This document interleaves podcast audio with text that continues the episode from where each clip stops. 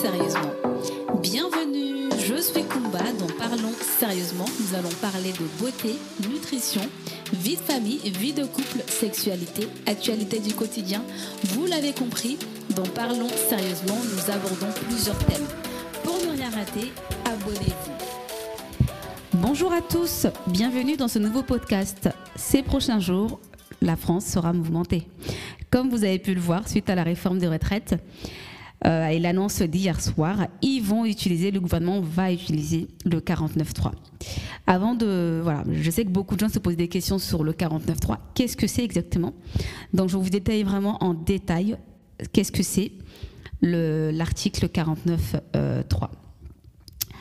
On va pas trop tarder, je vais, je vais commencer, euh, je vais enchaîner. L'article, pour vous expliquer, l'article 49, en réalité, c'est l'article 49, alinéa 3 de la Constitution du 4 octobre 1958, souvent appelé article 49. Je vais vous l'épeler un peu comment c'est écrit, 49 du milieu 3 ou 49.3.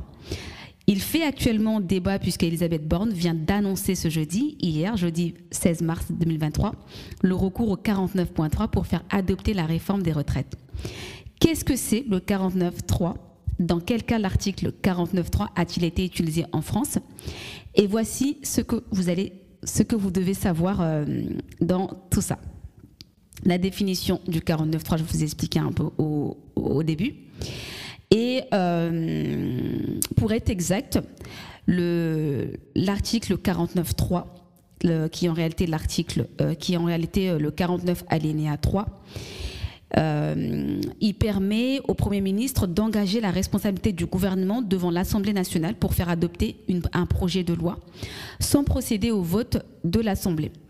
Lorsque le gouvernement considère que le vote d'un projet de loi est indispensable, mais que le vote en Assemblée semble bloqué, au compromis, il peut mettre en, œuvre l'article 49.3 après délibération du Conseil des ministres.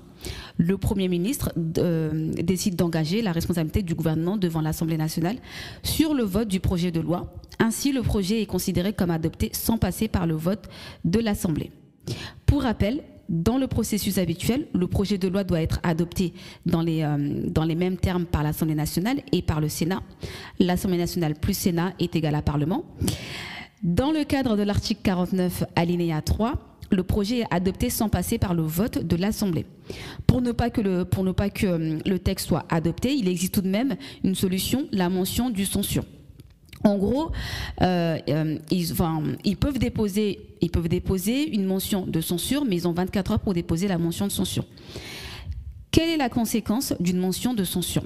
Le projet de loi ne sera pas adopté s'il dépose la mention de censure. Le projet de loi ne sera pas adopté si dans les 24 heures, s'il est vraiment déclaré dans les 24 heures suivant la déclaration du Premier ministre devant l'Assemblée, une mention de censure est déposée. Cette mention doit être signée par au moins un quart de, membres de l'Assemblée. Et puis, il doit être... Euh, il doit être voté par la majorité absolue des députés pour être adopté et pour qu'ainsi le projet ne soit pas adopté. En gros, le projet de la réforme de retraite dans laquelle on est, euh, on est tous confrontés à cette situation-là, elle peut ne pas être adoptée s'il y a cette, euh, si, en gros, s'il y a ça, quoi, s'il dépose la mention de censure. L'article 49 alinéa 3, Elisabeth Borne annonce son utilisation pour faire voter la réforme des retraites. En gros, elle ne rigole pas. Elle a vraiment décidé de faire passer cette loi un point sur la réforme des retraites 2023. Le 10 janvier 2023, Elisabeth Borne présentait en conférence de presse le projet du gouvernement pour l'avenir de notre système de retraite.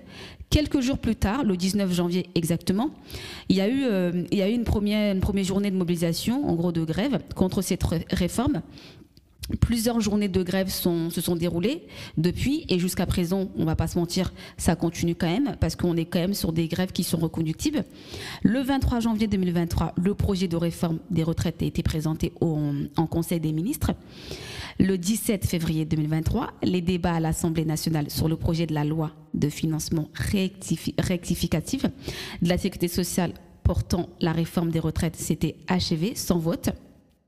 Ça, c'est important de le savoir. L'article 7 qui prévoit le report de l'âge légal de départ à la retraite de 62 ans à 64 ans, 64 ans n'avait pas pu être étudié Olivier euh, ayant euh, mis, un, mis, terme aux discussions euh, conformément à l'article 47 alinéa 1 de la Constitution si, si l'Assemblée nationale ne s'est pas prononcée en première lecture dans le délai de 20 jours après le dépôt d'un projet de gouvernement, peut limiter les débats. comment dire? Il saisit alors le Sénat qui doit statuer dans un délai de 15 jours. Donc voilà, on va continuer. voilà, vous allez, vous allez apprendre pas mal de choses dans ce podcast. Le 28 février 2023, c'était au tour du Sénat d'examiner le texte portant sur la réforme des retraites, et ce donc dans un délai de 15 jours. Le 11 mars 2023, les sénateurs avaient jusqu'au 12 mars à minuit pour examiner le texte. Ils ont finalement adopté le 11 mars avec quelques heures d'avance. Olivier Duzop avait en effet annoncé la mise en œuvre de l'article 44 alinéa 3 l'article 44 alinéa 3 de la Constitution, dit aussi vote bloqué. Alors qu'il restait des milliers d'amendements à examiner, moins célèbre que l'article 49.3, l'article 44.3 permet à une assemblée, à la demande de euh, l'exécutif, de se prononcer par un, seul vote sur toute une partie euh, d'un texte en discussion en ne retenant que les amendements proposés ou accepté par le gouvernement indirectement. Il permet ainsi d'accélérer les débats et le vote d'un texte. Voilà un peu comment ça se passe dans notre pays. Le 15 mars 2023, les commissions mixtes paritaires composées de députés et de sénateurs est parvenues à un accord commun sur le projet de réforme de retraite. Cet accord a ouvert la voie à un vote définitif ce jeudi 16 mars au Sénat et à l'Assemblée.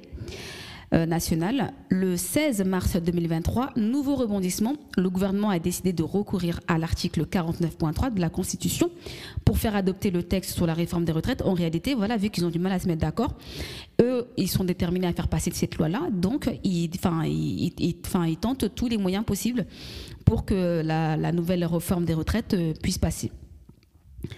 Et après, que va-t-il euh, se passer? Qui peut renverser le gouvernement? Parce que ça, c'est des questions que beaucoup de gens se posent, même si on sait qu'aujourd'hui, on a très peu de chances, mais rien n'est impossible. Si, si une mention est votée, le texte n'est pas adopté et le gouvernement doit démissionner, il est renversé. Mais on va pas se mentir, je crois pas que ça va se passer.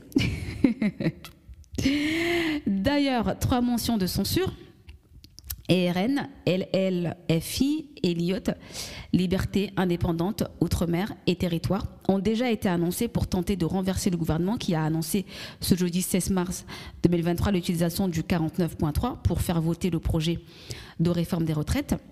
Si les mentions ne sont pas adoptées, le texte sera considéré comme adopté par l'Assemblée nationale et sera alors transmis au Sénat. Si le Sénat vote le projet dans les mêmes termes, le projet sera adopté. Combien de fois a été utilisé le 49.3 de la Constitution? Combien de fois peut-on utiliser le 49.3 de la Constitution? Exemple, le recours au 49.3 en France, il y en a eu en total, euh, en gros, 59. Nombre de recours au 49.3 depuis 1958. Depuis la promulgation de la Constitution le 4 octobre 1958, l'article 49 alinéa 3 a été utilisé 58 fois. Il s'agit avec la loi euh, budget 2023 du 59e recours. En gros, c'est le, dernier. Le dernier recours en date est celui de, de Philippe, qui est le 3 mars 2020, pour l'adoption du projet de la réforme des retraites, finalement abandonné suite à la crise sanitaire. En 2006, Dominique de Villepin utilise le 49.3 pour faire adopter le projet de la loi pour, euh, pour l'égalité des chances incluant le CPE, qui signifie contrat première embauche. Mais suite à la, à la, à la forte contestation sociale, le CPE est finalement retiré. En espérant, que, en espérant que pour la réforme de retraite, ça sera pareil. Mais bon, on verra. En 2022, le gouvernement d'Elisabeth Borne a eu recours à plusieurs reprises au 49.3 pour faire adopter le budget pour 2023 ainsi que le budget de la sécurité sociale pour 2023. De nombreux autres recours ont eu lieu et une seule mention a abouti au, au renversement du gouvernement, celle sous le gouvernement Pompidou en 1962. Donc espérons que cette année ça va se passer aussi, mais franchement, entre nous, j'y crois pas trop. mais bon, il faut toujours espérer. Là, je vous ai expliqué un peu en détail ce que c'est exactement le 49.3. On se donne rendez-vous au prochain podcast. Si vous avez vraiment des questions, n'hésitez pas à mettre des commentaires en dessous. Vous avez la possibilité de m'écrire.